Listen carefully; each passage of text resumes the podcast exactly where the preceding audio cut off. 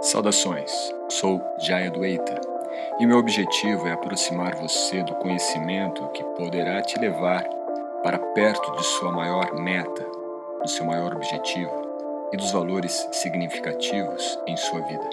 Esta nova temporada nós traremos aspectos das tendências do yoga para a nova década, e isto poderá te ajudar, com base filosófica, teórica e prática, a desenvolver o seu mindset para que o yoga seja um instrumento mais adaptável à sua realidade e em sua evolução pessoal.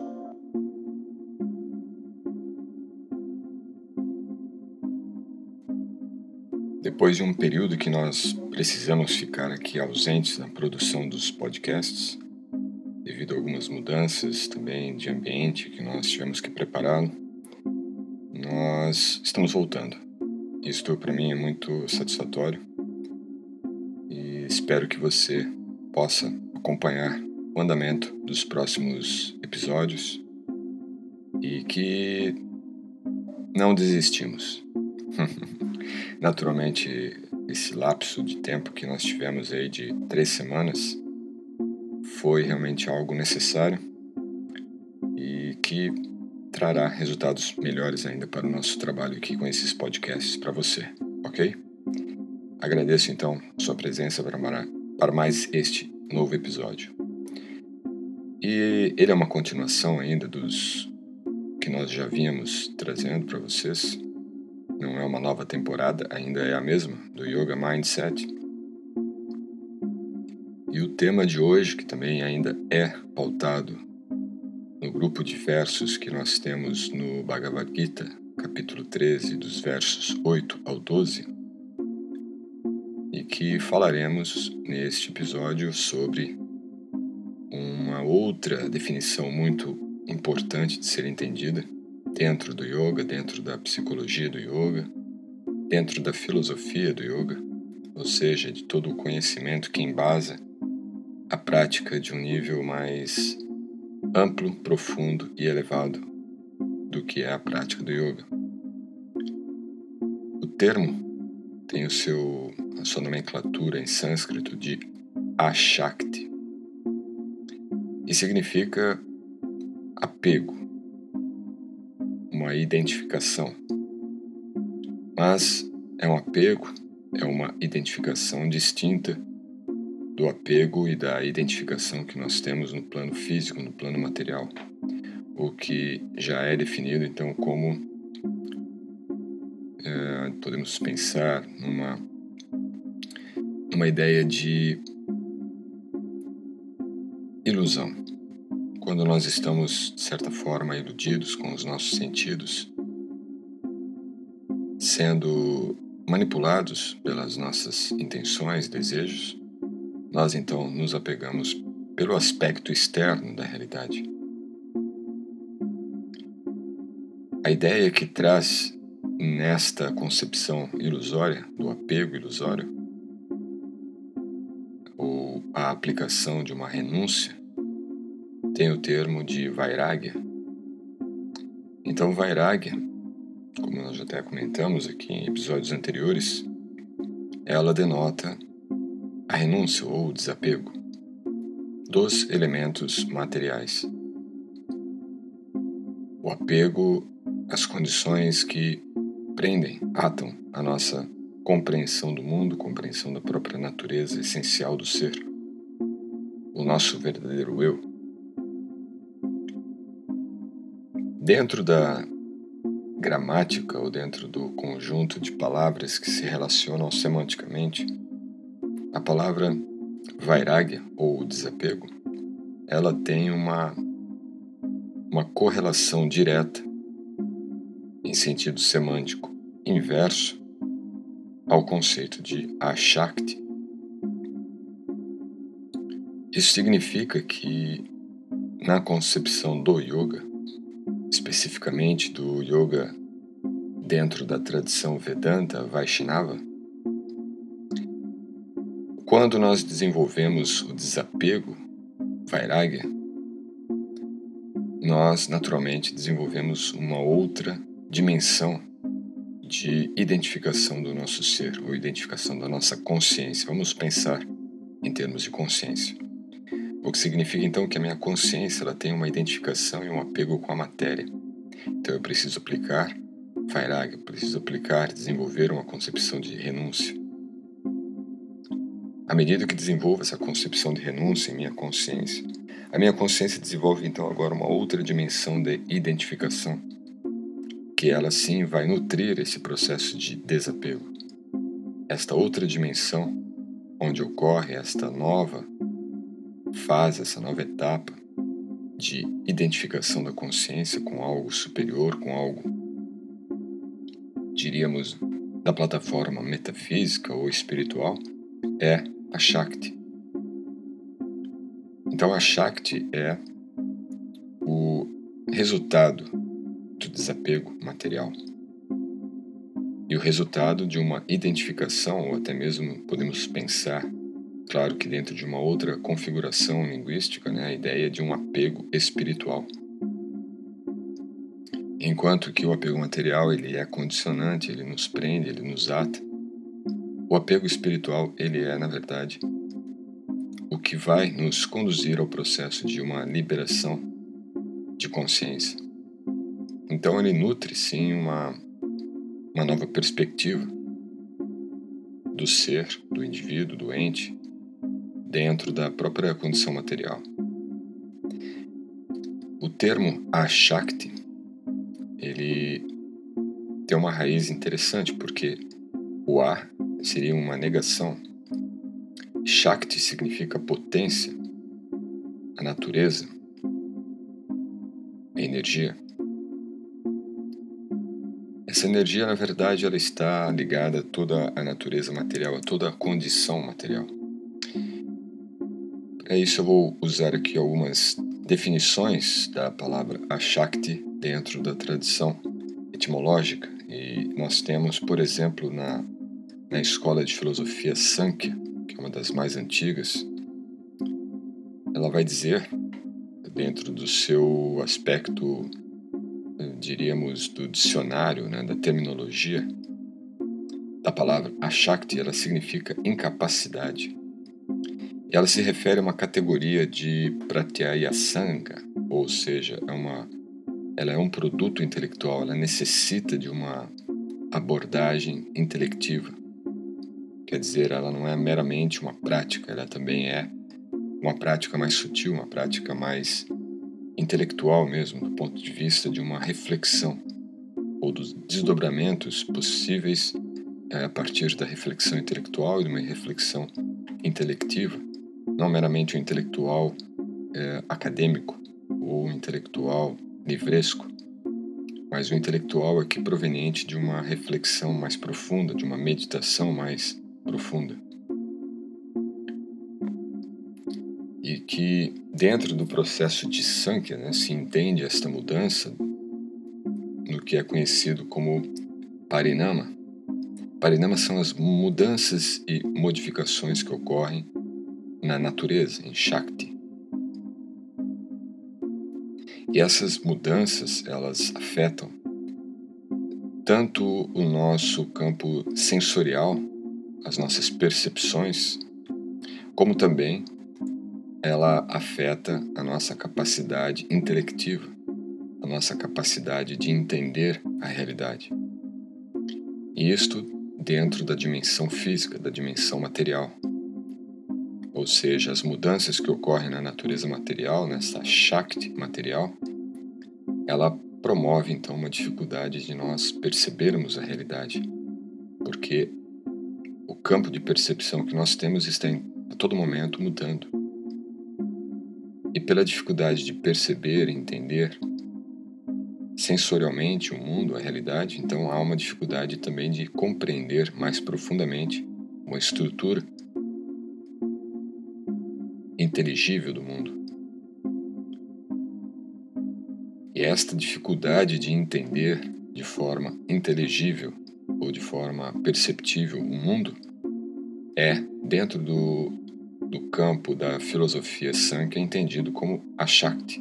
Por isso, a Shakti tem então uma primeira tradução, né, uma primeira interpretação é, etimológica como incapacidade. Então, apenas utilizando dos nossos sentidos, apenas utilizando do nosso intelecto material, é incapaz ou é impossível, ou pelo menos é de um nível de dificuldade muito alto, muito elevado para se compreender a transcendência, se compreender também a, a condição de liberdade ou de liberação que existe quando nós alcançamos Vairagya, o desapego.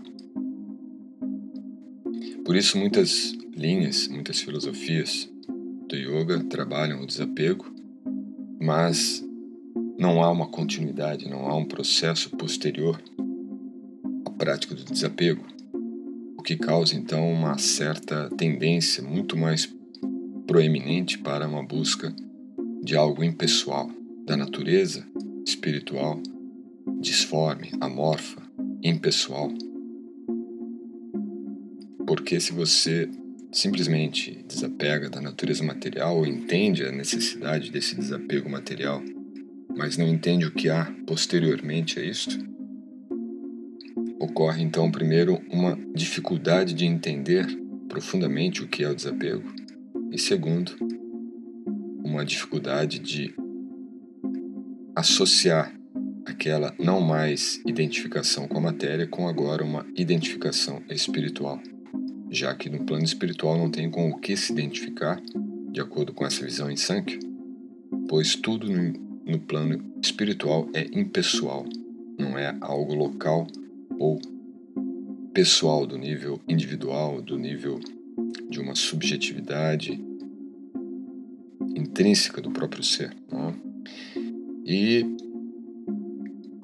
também nós vamos entender, existe uma gramática especializada no sânscrito, que é a gramática chamada Vyakarana, onde ela também nos dá a ideia de a Shakti como uma incapacidade de pronunciar corretamente determinadas palavras. Isto, então, gramaticalmente, é utilizada a palavra ashakti para definir aquelas palavras que são quase que impronunciáveis.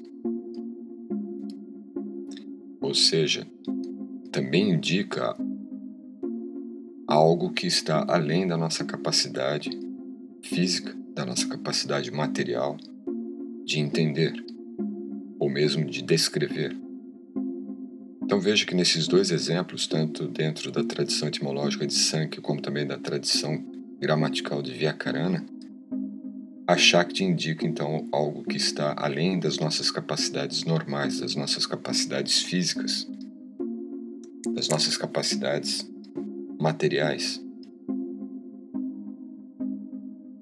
Isso é um ponto importante, porque Podemos entender então que há uma dialética inversa. Para desenvolvermos uma consciência espiritual, uma nossa dimensão espiritual de consciência, há um fator inverso na matéria. É necessário o desapego ou a não identificação com os elementos e fatores condicionantes da matéria. E à medida que há esse deslocamento da nossa identificação condicionante e apegada à matéria, a consciência se desenvolve então agora numa dimensão espiritual, com a mesma tendência que ela possui na matéria, ou seja, de apego, de identificação com a matéria. Esta mesma tendência, que é uma característica da própria alma, do próprio ser, da própria natureza em si, da consciência, ela desenvolve então esta propensão ao apego espiritual, isto é, a Shakti. Agora é importante entender que isto é um processo. E é um processo que ele se desenvolve a partir do próprio desapego. Então não é um processo ou algum efeito negativo. Muito pelo contrário. Dentro da tradição do Vedanta Vaishnava, esta mesma nomenclatura, ou a Shakti, a vai definir um dos parâmetros básicos do desenvolvimento do Dharma. E mais especificamente, dentro do próprio da própria tradição do Bhagavad Gita, nós vamos entender que a Shakti compõe um dos elementos necessários da trilha para o desenvolvimento do amor. Do amor em, em sua situação, diríamos, de prema bhakti. Prema, amor, bhakti, devocional, que é o constituinte mais profundo ou mais intenso do amor que nós podemos sentir na matéria. Geralmente na matéria o amor está muito relacionado ainda a aspectos sensoriais, aspectos materiais. E a Shakti é o que conduz a essa dimensão do desenvolvimento de um amor que já está para além do sensorial, para além do físico, para além do corpóreo. Então a Shakti vai definir justamente esse aspecto intrínseco da alma, o aspecto que faz com que a consciência ela desenvolva a identificação original com a natureza espiritual de sua existência. E essa natureza espiritual, ela não é uma natureza amorfa, como eu disse, também não é impessoal. Ela tem uma direção, ela tem um centro, ela tem uma personalidade ali, neste campo, que, de acordo com Sankhya, de acordo com o Yoga e mesmo de acordo com o Bhagavad Gita, esta personalidade, este ser, este ente absoluto, este referente metafísico é Ishvara, é o ser absoluto, é o supremo. Portanto, dentro do desenvolvimento em yoga há esta etapa, há este processo. Como nós estamos vendo nestes episódios que compõem esta temporada de Yoga Mindset, este também é um elemento essencial para o desenvolvimento da consciência, desenvolvimento da mentalidade de um yogi.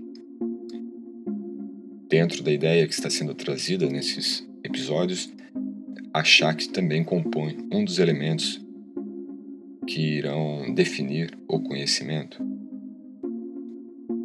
Então, conhecer este conceito e, mais do que isto, entendê-lo na própria aplicação, nos dará então condições de ampliarmos o nosso campo de conhecimento nesta área do yoga, na filosofia do yoga e na prática filosófica do yoga. Pensemos da seguinte forma: que se a minha consciência não está apegada às coisas materiais, mas sim direcionada a uma identificação com a minha natureza espiritual, eu tenderei muito mais a realizar as atividades materiais com uma consciência espiritual. Então o desapego ele não reflete um abandono, uma negação, mas sim o um entendimento mais amplo e profundo do que é a natureza material e de qual o nosso papel na natureza material, de quais as funções que nós temos os nossos papéis dentro da relação que nós possuímos e estabelecemos dentro da natureza material. Ou seja, isso vai refletir muito no compromisso que nós temos na matéria. Não é um abandono, não é uma, uma fuga, um escape. Pelo contrário, é a assunção de responsabilidades conscientes dentro da natureza. É o que Krishna explica para Arjuna é justamente isso. Desapegue-se de tudo que é material, mas desapegue-se corretamente. Apegue-se ao que é transcendente. E esse é um tema muito interessante, profundo, de nível filosófico, mas que podemos sintetizar aqui para você no sentido de que toda a realidade em que nós vivemos é uma realidade fenomenal. Existem fenômenos ocorrendo a todo instante, fenômenos de ordem mais densa, próprio plano físico, como também de ordens mais sutis, como no plano mental, psicológico, energético. No entanto, tudo isto é fenômeno. Por outro lado, existe uma outra dimensão onde ocorrem fenômenos metafísicos, fenômenos transcendentes, fenômenos espirituais. E não digo espiritual no sentido de algo desordenado, mas na mais intensa e profunda ordem das coisas. Estamos falando do plano transcendente, o que na literatura védica é tido como Vaikunta e também como Goloka Vrindavana, que podemos entender como os planos mais elevados da dimensão espiritual, do mundo espiritual. Mundo este, né, a dimensão espiritual, compõe mais de três quartos de toda a natureza conhecida e possivelmente conhecida pelo homem, pelo ser humano. Então, esta dimensão, que possui uma, um campo fenomenológico transcendente, quando acessado pela consciência humana, pela consciência do indivíduo espiritual, ele então passa a interagir com outro campo de fenômenos, campos de fenômenos estes então que são transcendentes, são espirituais. Ele passa a desenvolver uma identificação com esta nova ordem porque é a ordem natural do seu próprio ser. É como nós pensarmos, por exemplo, de um peixe que está fora do seu habitat, fora do aquário, fora do mar, fora da água. O ser humano é, antes de mais nada, um ser espiritual. E podemos entender que nós estamos, de certa forma, fora de nosso habitat, que é o espiritual. Então, recobrar esta consciência das, do campo fenomenal espiritual transcendente ajuda a vivermos de forma mais harmoniosa a nossa vida dentro do plano físico, dentro do plano material. Porém, com a consciência de que nós somos algo além desta natureza material, sem que isto nos dê uma concepção equivocada de superioridade ou de supremacia sobre outros, sobre condições externas, mas sim sobre a nossa própria natureza, sobre a nossa própria liberdade.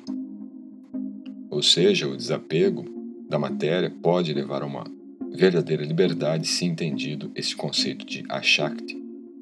Caso contrário, nós podemos entender essas condições de uma maneira muito simples, singela, metaforicamente falando, como você viver dentro de um canudo onde a nossa vida material será apenas para o trabalho e para o desfrute.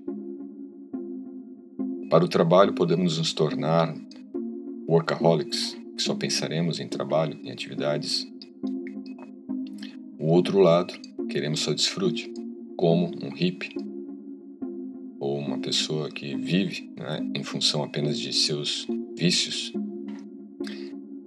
No entanto, como eu disse, essa concepção de Ashakti, essa concepção de identificação com a nossa natureza fenomenológica, espiritual, transcendente, nos dará mais convicção, mais clareza, para que possamos atuar de forma direta responsável e convicta nas atividades que nós temos para serem realizadas na natureza material. Por isso, a Shakti está relacionada ao conceito de Dharma, ao conceito de posicionamento que nós temos na vida, de qual é a nossa missão, o nosso papel, nossa finalidade no mundo, nesta vida que nós estamos passando, com os nossos entes, dependentes, pessoas que precisam de nossa presença, seja a nossa família, sejam os nossos amigos, funcionários, colaboradores, o que for. O plano material está aí de acordo com o que nós fazemos dele. Mas o mais importante do que fazermos é como fazermos. Por isso nós temos uns, pelo menos três pilares importantes para questionarmos dentro desse conhecimento todo que está sendo dado nesses episódios que compõem esta temporada. Saber quem somos, saber onde estamos e saber o que devemos fazer. Esses episódios eles visam, de certa forma, ajudar na resposta destas três questões básicas da nossa vida. E a Shakti é, sem dúvida alguma, uma das mais importantes chaves para responder isto. O que devemos fazer? Onde estamos e quem somos? Entender o desprendimento da identificação material e o estabelecimento da nossa identificação com a natureza espiritual pode responder boa parte dessas três questões.